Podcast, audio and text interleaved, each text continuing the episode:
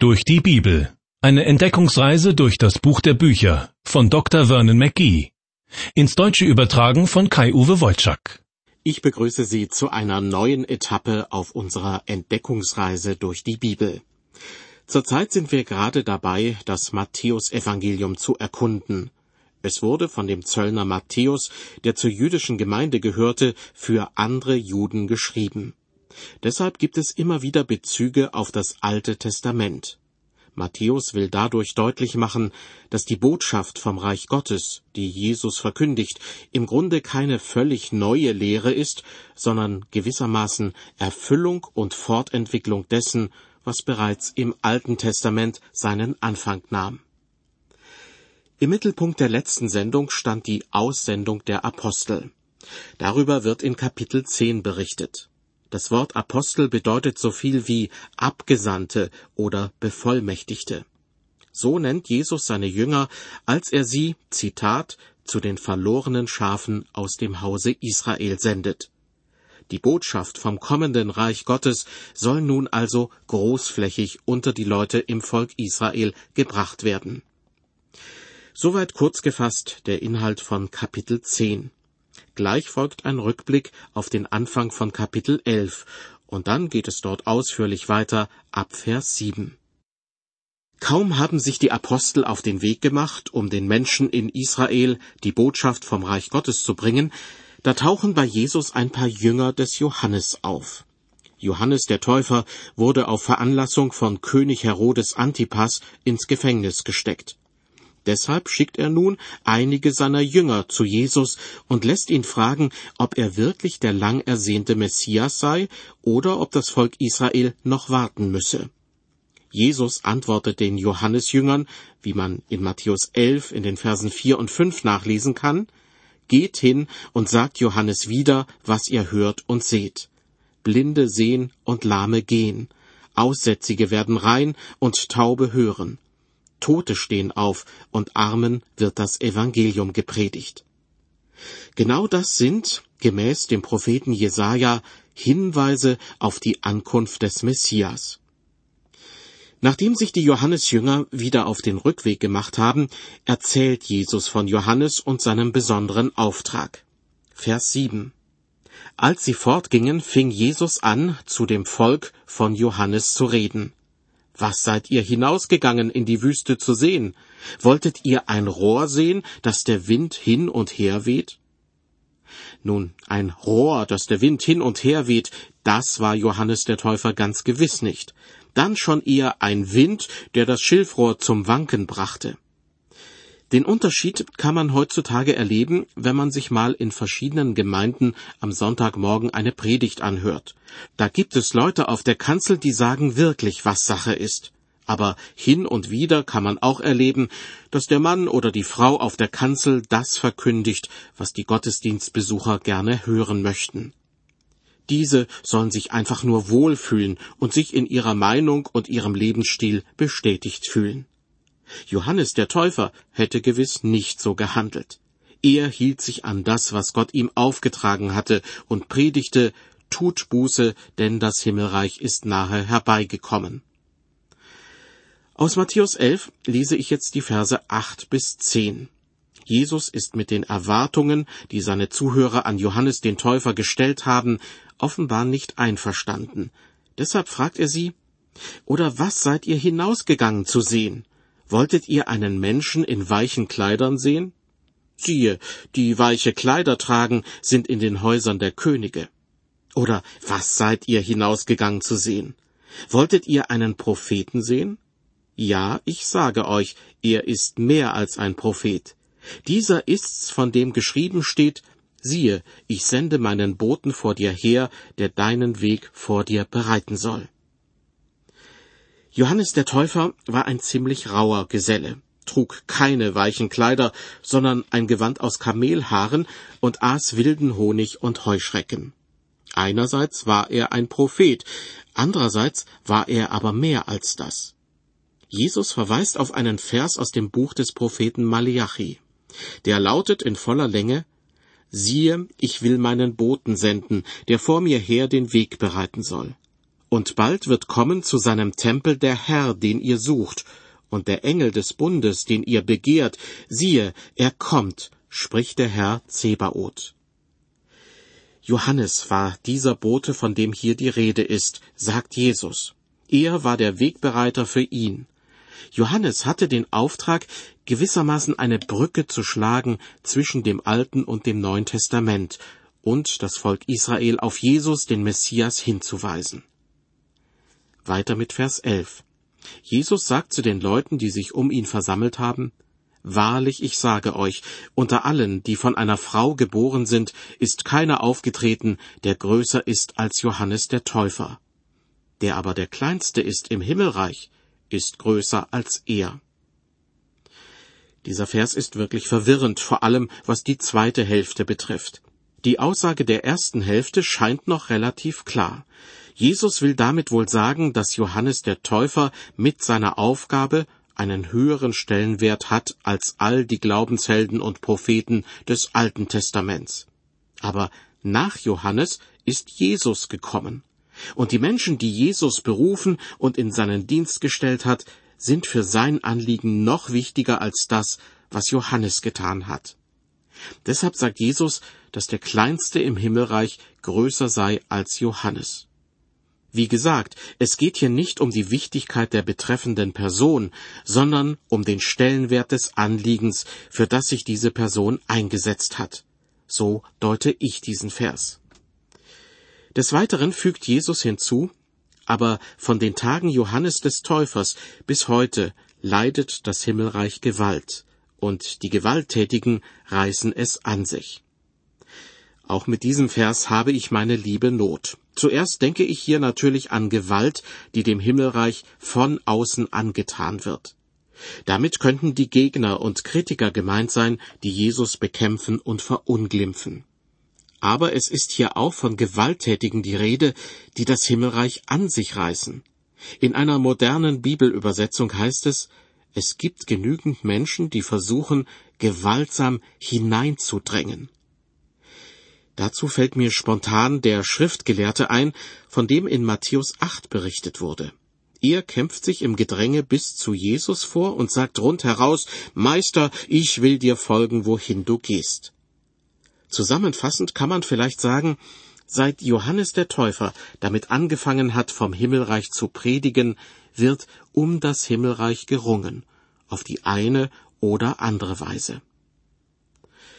Weiter sagt Jesus, Verse 13 bis 15, denn alle Propheten und das Gesetz haben geweissagt bis hin zu Johannes.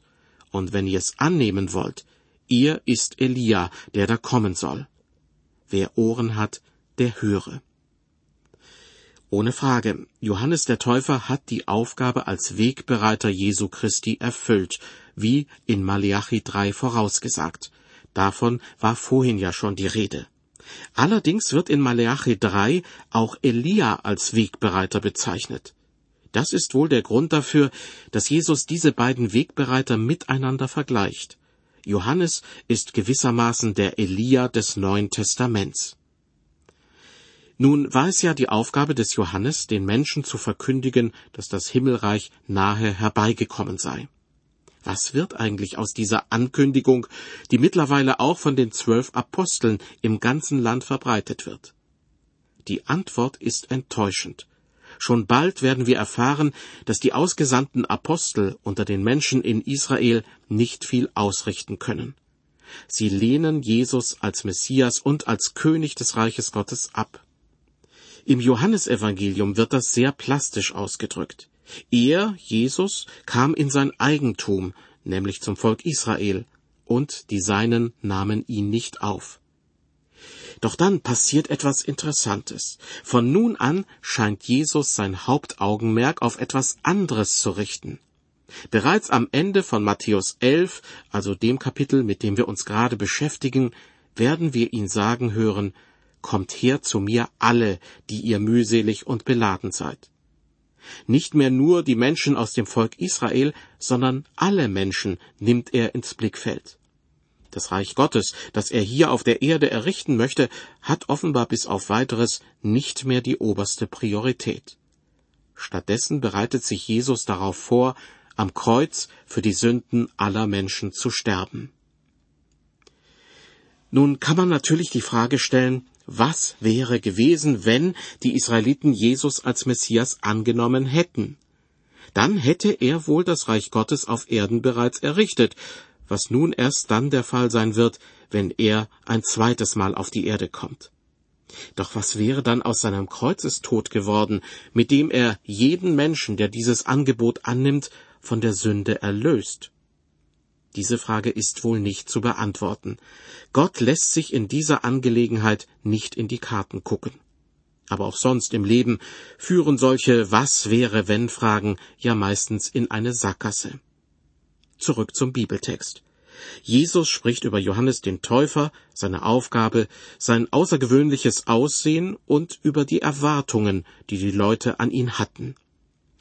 Diese manchmal recht seltsamen Erwartungen nimmt Jesus in den Versen 16 und 17 aufs Korn. Er sagt zu den Leuten, die ihm zuhören, Mit wem soll ich aber dieses Geschlecht vergleichen? Es gleicht den Kindern, die auf dem Markt sitzen und rufen den anderen zu, wir haben euch aufgespielt und ihr wolltet nicht tanzen, wir haben Klagelieder gesungen und ihr wolltet nicht weinen. Manchmal kann Jesus ganz schön ironisch sein. Hier vergleicht er die Menschen, die bis vor kurzem noch in die Wüste hinausgezogen sind, um Johannes den Täufer mitzuerleben, er vergleicht sie mit spielenden Kindern. Mal spielen sie Hochzeit und fangen an zu tanzen, und im nächsten Moment spielen sie Beerdigung und sind todtraurig. Sie wechseln von einem Extrem ins andere. Ich glaube, dass wir in der heutigen Zeit auch häufig so sind. In mancherlei Hinsicht würde uns mehr Nüchternheit und mehr Realitätssinn guttun. Die Sache mit den beiden Extremen führt Jesus seinen Zuhörern in den Versen 18 und 19 plastisch vor Augen. Er sagt, Johannes ist gekommen, aß nicht und trank nicht, so sagen sie, er ist besessen. Der Menschensohn ist gekommen, isst und trinkt, so sagen sie, siehe, was ist dieser Mensch für ein Fresser und Weinsäufer, ein Freund der Zöllner und Sünder. Und doch ist die Weisheit gerechtfertigt worden aus ihren Werken. Vielleicht kennen Sie ja auch solche Leute, denen man nichts recht machen kann. Einfach links liegen lassen möchte man sie nicht, denn auch sie sind Gottes geliebte Menschen, denen man sich verpflichtet fühlt. Andererseits können sie einen wirklich entmutigen, oder sie bringen einen dazu, das zu tun, was sie wollen, nur damit sie endlich Ruhe geben. Sie selbst wiederum tun sich damit aber keinen Gefallen. Ein Beispiel. Den einen Pastor mögen sie nicht, weil er die Gemeinde beim Beten aufstehen lässt und immer so einschläfernd predigt.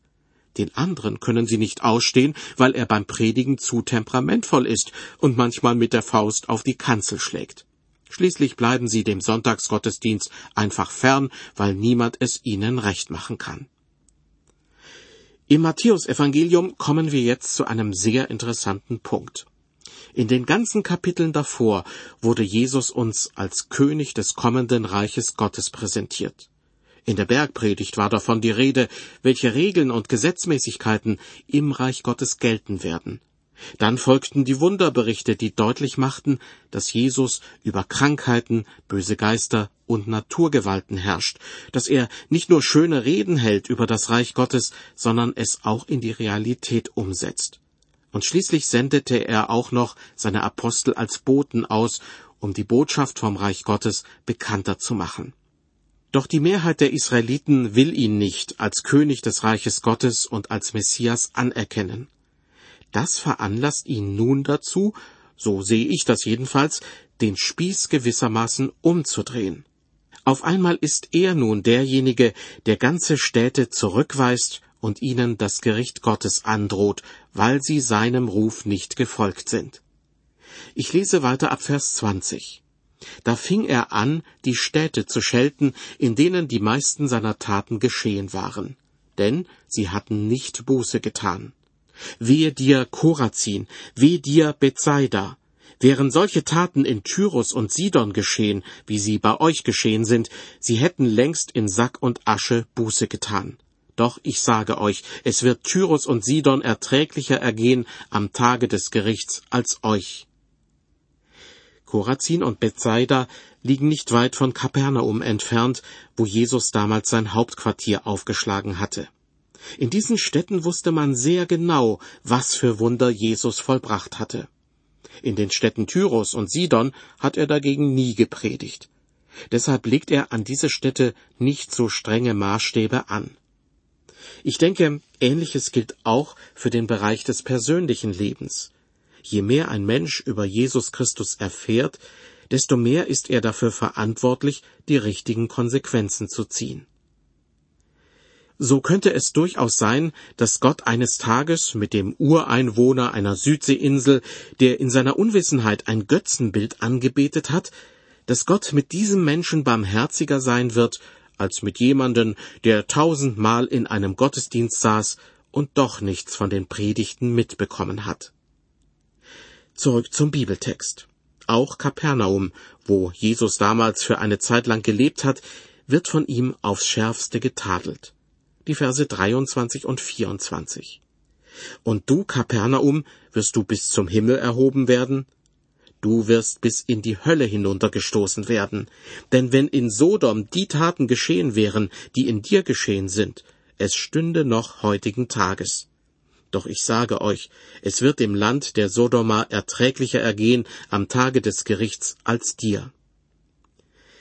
Vielleicht erinnern Sie sich an den Untergang von Sodom und Gomorra, über den im ersten Buch Mose berichtet wird. Sodom gilt als Inbegriff des sündigen Lebens. Aber, so sagt Jesus, was die Menschen in Kapernaum gemacht haben, ist noch schlimmer, denn sie haben mit eigenen Augen gesehen, was Jesus alles vollbracht hat, und haben ihn trotzdem nicht angenommen. Weiter ab Vers 25. Zu der Zeit fing Jesus an und sprach, ich preise dich, Vater, Herr des Himmels und der Erde, weil du dies den Weisen und Klugen verborgen hast und hast es den Unmündigen offenbart. Ja, Vater, denn so hat es dir wohlgefallen. Alles ist mir übergeben von meinem Vater, und niemand kennt den Sohn als nur der Vater. Und niemand kennt den Vater als nur der Sohn und wem es der Sohn offenbaren will. Jesus spricht hier eine Sache an, die man bei der Verkündigung des Evangeliums immer wieder erleben kann. Da erzählt man beispielsweise als Pastor eine Geschichte aus der Bibel und ein paar Kinder erfassen sofort, worum es im Kern dieser Geschichte geht. Während die Erwachsenen mit roten Ohren darüber diskutieren, ob man das denn so sagen könne, beziehungsweise ob nicht vielleicht doch etwas anderes gemeint sein könnte. Ich preise dich, Vater, sagt Jesus, weil du dies den Weisen und Klugen verborgen hast und hast es den Unmündigen offenbart. Wie ich vorhin schon gesagt habe, kommt es in Kapitel 11 des Matthäusevangeliums zu einer großen Wende, was den Auftrag und die Verkündigung Jesu betrifft. Diese Wende wurde mit den eben gelesenen Versen bereits eingeleitet, und zwar indem Jesus ganze Städte zurückweist und ihnen das Gericht Gottes androht weil sie seinem Ruf nicht gefolgt sind. Doch bei dieser Negativbotschaft bleibt es nicht. Ganz im Gegenteil. Jesus spricht nun eine Einladung aus, die an Freundlichkeit nicht zu überbieten ist. Und diese Einladung gilt nicht speziell dem Volk Israel, sondern jedem einzelnen Menschen. Bisher stand die Botschaft im Zentrum, tut Buße, denn das Himmelreich ist nahe herbeigekommen. Doch von jetzt an gerät immer mehr das Kreuz ins Blickfeld, an dem Jesus für die Sünden der Menschen sterben wird. Hören Sie jetzt die Verse 28 bis 30. Jesus spricht, Kommt her zu mir alle, die ihr mühselig und beladen seid. Ich will euch erquicken. Nehmt auf euch mein Joch und lernt von mir, denn ich bin sanftmütig und von Herzen demütig. So werdet ihr Ruhe finden für eure Seelen denn mein Joch ist sanft und meine Last ist leicht. Spüren Sie auch diesen Kontrast zu allem, was in den Versen davor gesagt wurde? Als ob nach einem heftigen Donnerwetter plötzlich die Sonne hervorkommt. Und Jesus ändert nicht nur den Tonfall, sondern schlägt tatsächlich ganz neue Töne an. Es handelt sich um eine neue Botschaft, die man von ihm so noch nicht gehört hat. Diese Botschaft richtet sich nicht an ein Volk als Ganzes, sondern an jeden Einzelnen. Nicht nur an Menschen mit jüdischem Glauben, sondern wirklich an jeden. Und die Botschaft lautet nicht mehr, tut Buße, denn das Himmelreich ist nahe herbeigekommen, sondern Kommt her zu mir, ich will euch eure Sünden vergeben, damit ihr Ruhe findet für eure Seelen. Jesus spricht davon, dass die Menschen beladen sind. Natürlich nicht mit schweren Lasten, die man von A nach B bringt oder in den Keller hinunterträgt, sondern die Sünde ist damit gemeint. Der Prophet Jesaja hat dieses Bild auch schon benutzt. In Jesaja 1 heißt es, Wehe dem sündigen Volk, dem Volk mit Schuld beladen. Und in Psalm 38 klagt David, meine Sünden gehen über mein Haupt, wie eine schwere Last sind sie mir zu schwer geworden. Treffender als David kann man es kaum ausdrücken. Sünde ist wie eine schwere Last, die einem zu schwer wird, unter der man irgendwann zusammenbricht, wenn sie einem nicht abgenommen wird. Überall laufen Leute herum, die sich durch die Last ihrer Sünde bereits einen Leistenbruch zugezogen haben. Der einzige Platz, an dem man die Last der Sünde loswerden kann, ist das Kreuz von Golgatha. Jesus nimmt die Sünde auf sich. Er lädt Sie und mich dazu ein, unsere Sünde bei ihm abzuladen, indem er sagt, Kommt her zu mir alle, die ihr mühselig und beladen seid. Ich will euch erquicken. Dann fügt er hinzu, Nehmt auf euch mein Joch und lernt von mir, denn ich bin sanftmütig und von Herzen demütig so werdet ihr Ruhe finden für eure Seelen. Was hat es mit diesem Joch auf sich? Ein Joch ist eine Art Holzbalken, mit dem in der Landwirtschaft zwei Tiere vor einen Pflug oder einen Wagen gespannt werden, damit sie schön nebeneinander herlaufen und gemeinsam ihre Arbeit verrichten. Das Joch Jesu auf sich zu nehmen und von ihm zu lernen, bedeutet also eigenwilliges Verhalten aufzugeben und dem Beispiel Jesu zu folgen. Besonders Paulus verwendet dafür gern den Begriff Heiligung. Diese Heiligung ist kein plötzliches Ereignis, sondern ein langwährender Prozess. Gewissermaßen lebenslanges Lernen von Jesus. Bevor wir zum zwölften Kapitel des Matthäusevangeliums kommen, möchte ich Sie abermals auf den besonderen Aufbau dieses Evangeliums hinweisen. Wenn man diesen Aufbau nicht wahrnimmt, verpasst man einiges. Klar dürfte sein, dass Matthäus keine vollständige Biografie über das Leben Jesu schreiben wollte. Und auch die zeitliche Reihenfolge der einzelnen Ereignisse spielte für ihn keine große Rolle. Worauf es ihm vielmehr ankam, war, Jesus als Messias und als König des Reiches Gottes darzustellen. Als Jesus zur Welt kam, bezeichneten ihn die Weisen aus dem Morgenland zu Recht als neugeborenen König der Juden. Wie ein König verkündete er in seiner Bergpredigt die Gesetzmäßigkeiten und Regeln, die im Reich Gottes Gültigkeit haben werden. Er zeigte seine Macht als König, indem er viele Wunder vollbrachte. Wie ein König sandte er seine Apostel als Boten aus, und wie ein König sprach er sein Urteil über einige Städte, in denen man ihn nicht anerkennen wollte. Und jetzt in Kapitel 12 kommt es zu einem offenen Streit mit den Pharisäern, weil er sich über das Gebot der Sabbatheiligung erhebt. Dieser Streit findet zunächst draußen auf einem Feld statt und findet später seine Fortsetzung in einer Synagoge. In den Versen 1 und 2 von Kapitel 12 wird berichtet, zu der Zeit ging Jesus durch ein Kornfeld am Sabbat, und seine Jünger waren hungrig und fingen an, Ehren auszuraufen und zu essen. Als das die Pharisäer sahen, sprachen sie zu ihm, siehe, deine Jünger tun, was am Sabbat nicht erlaubt ist. Die Heiligung des Sabbats wurde von vielen gläubigen Juden äußerst ernst genommen. Eine große Anzahl an Vorschriften regelte ganz genau, was an einem Sabbat erlaubt war und was nicht. Welche Tätigkeiten an einem Sonntag erlaubt sind und welche nicht, Darüber wird manchmal auch in christlichen Gemeinden diskutiert, während sich ein anderer Teil der Bevölkerung womöglich schon auf den nächsten verkaufsoffenen Sonntag freut. Doch bevor es um derartige Fragen geht, möchte ich dem Verhalten der Jünger im gerade gelesenen Bibeltext auf den Grund gehen. Also, warum fangen sie an, Ehren auszuraufen? Weil sie hungrig sind, heißt es in Vers 1. Und warum sind sie hungrig? weil sie Jesus nachfolgen.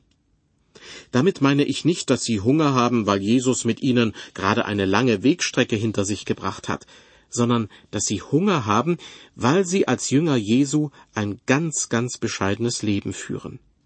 Erinnern Sie sich noch an den einen Schriftgelehrten, der Jesus unbedingt nachfolgen wollte?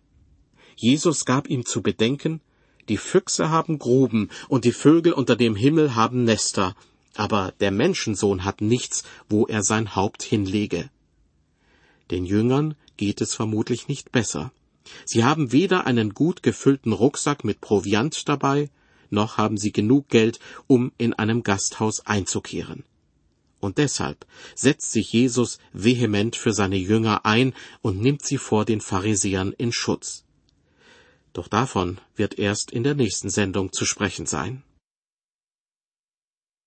Kommt her zu mir alle, die ihr mühselig und beladen seid, ich will euch erquicken.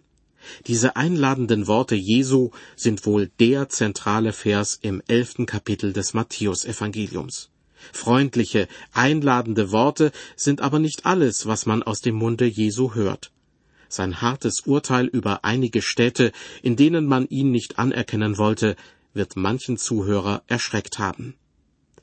In der nächsten Sendung werden Sie erfahren, wie sich der Konflikt mit den Pharisäern wegen der gebrochenen Sabbatruhe zuspitzen wird.